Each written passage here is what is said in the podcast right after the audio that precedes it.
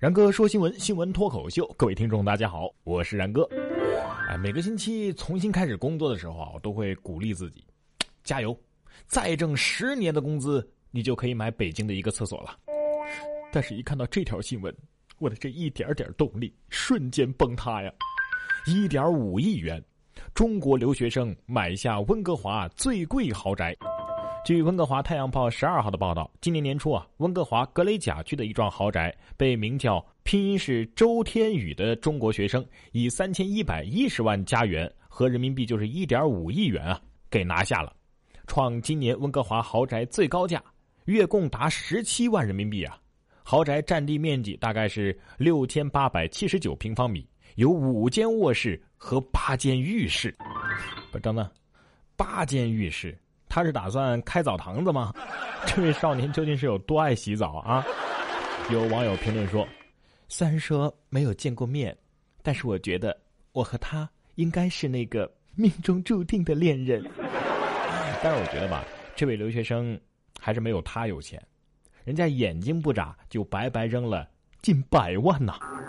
公司微信群除了自己全是骗子，女会计被骗八十五万。五月六号，武汉一公司的会计李女士正在上班，突然发现呢自己被董事长拉进了一个新建的微信工作群里，群里有六个人都是公司的同事，头像啊、名称啊都对得上。董事长和总经理啊还在群里边热聊。之后呢，董事长发出一个指示，让李女士将公司的八十五万元转给江苏的一名客户。哎呀，不得不说，这个骗术还真是挺高明的。至少解决了口音问题啊，是吧？我就说没事不要在微信群里谈工作吧。宝宝心里苦啊，没有最苦，只有更苦。虽然说钱不多，但是这位被骗的也是够惨的。男子用 A4 纸打印百元假钞，六天内骗了同一个商家三次。安徽合肥市美盛路派克汉堡店内，一个中年男子啊进店要买一个十块钱的鸡腿堡。男子递给收银员小刘一百块钱现金之后呢，提出：“哎呀，不买了。”退款之后，男子又改变主意，再次递给小刘一百元。小刘呢找给男子九十块钱，然后发现钱是打印的。奇葩的是，这个汉堡店已经是被他连骗三次了。嗯。这打印机不错，啥牌子的？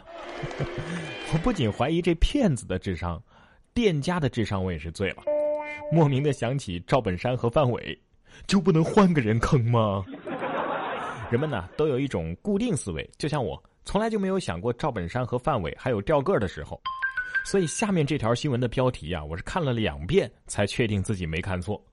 男子在公交车上遭年轻女乘客非礼。不堪其扰，大吼。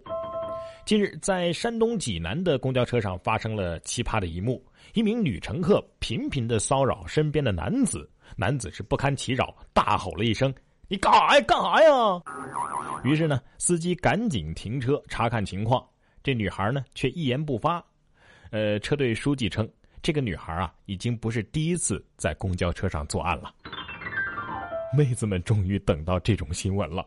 我看下面的评论啊，全都是摸你咋的了？一看就不是正经男人，肯定是穿的骚，勾引人家姑娘了吧？要不全车那么多男的，怎么就偏偏摸你一个呀？这下直男癌们终于可以哭晕在厕所了，报复啊！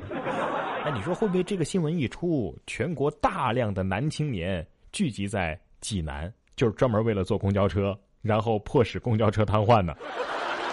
要是男的有这么帅，说实话。我也有想去摸摸他的肌肉的冲动，你问有多帅啊？大写加粗的帅！中国特警创平板支撑新世界纪录。十四号，第二届平板支撑世界杯比赛在北京举行。北京市公安局特警总队的特警毛卫东以八小时零一分零一秒的成绩打破了平板支撑的世界纪录。之所以选择八小时零一分来结束本次挑战呢，就是为了向八一建军节致敬。能撑八个小时还这么淡定从容，真的是福气啊！不过什么叫选择结束？那极限到底在哪儿啊？要是向毛主席诞辰致敬的话，是不是能做十二个小时二十六分钟？关键是一天不吃饭不饿吗？厕所也没法上啊。哎，都来说说平板，你最多能撑多久？反正我可以撑一分零一秒，向元旦致敬。说真的，这身体啊，该锻炼的还是得锻炼。身材保持的好，死亡风险都能低一些。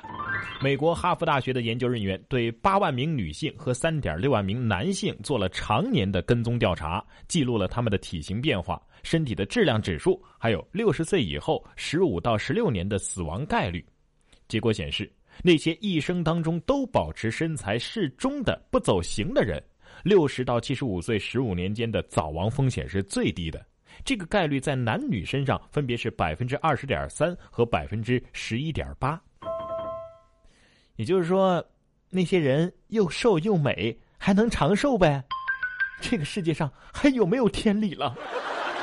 不过仔细想想啊，这个研究也是有一定的道理的，因为长得又丑又肥的人，可能自己都有想终结了自己的冲动吧，生无可恋。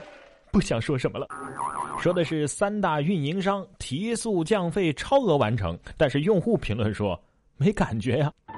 自从去年五月三大运营商公布提速降费方案，至今已经是满了一年了。三大运营商都表示已经是超额的完成了预定的目标，但是用户却大都反馈说没感觉呀。工信部称，移动宽带单价下降了百分之六十。而移动流量的使用已经是几年前的数倍，平均每人每月可以节省两块六，所以说呢，感知并不明显。呵呵，每个月两块多，一天不到一毛钱，可不是没感觉吗？啊，这也能叫超额完成任务？那你们当初定的目标到底是多少啊？啊，我要是期末定个十几分的目标，也能年年都超额完成任务。问题是，回家照样得挨打，然后过年拿不到红包啊。不过最近这些孩子们好像都没忙着考试做作业，而是都在为桑叶疯狂。杭州两万多小学生在养蚕，家长忙着找桑叶，好像全杭州三年级的小朋友们都在养蚕，全杭州的家长们都在为找不到桑叶而糟心。城里边找桑叶不容易，家长们是四处侦查，去公园里偷摘呀，找搞农业科研的朋友要啊。家长吐槽说：“让孩子养蚕、写观察日记，但是任务几乎都落在了家长肩上。”我记得我小时候也养过蚕，但是好像不是学校强制的吧？啊，也有专门卖桑叶的呀。还记得最后化成茧的时候，我忍不住拿剪刀啊，把这茧给剪开了，然后它就死了。不过现在的学校也真是的啊，天天都考家长啊啊，搞不清到底是孩子上学还是家长上学。但是话说回来，现在的孩子啊，确实是智商、情商都越来越高了，素质也是一代更比一代强。这不，草地音乐节六千人散场之后，不留一片纸屑啊！十四号，上海辰山草地广播音乐节第一天演出，吸引了近六千位影迷和乐迷。这么多人，大半天的活动结束之后，现场居然没有一块纸屑，也没有空瓶，也没有包装纸，没有凌乱不堪，留下了一片和开场前一样的整洁场面。此处应该点赞呢。除了快乐，什么也别带走；除了回忆，什么也别留下。这多年的口号，终于是变成了现实了，值得欣慰。继续保持。喜欢音乐节的基本上都是年轻人，大学生居多嘛。只要组织者宣传到位，组织到位，这个结果应该也是在情理之中的。来听今天的自然法则：随着受教育程度的提升啊，国民素质呢必然是一代比一代高的。九零后是咱们国家的希望和未来，你怎样，这个社会就是怎样。看看身边人，从自己做起。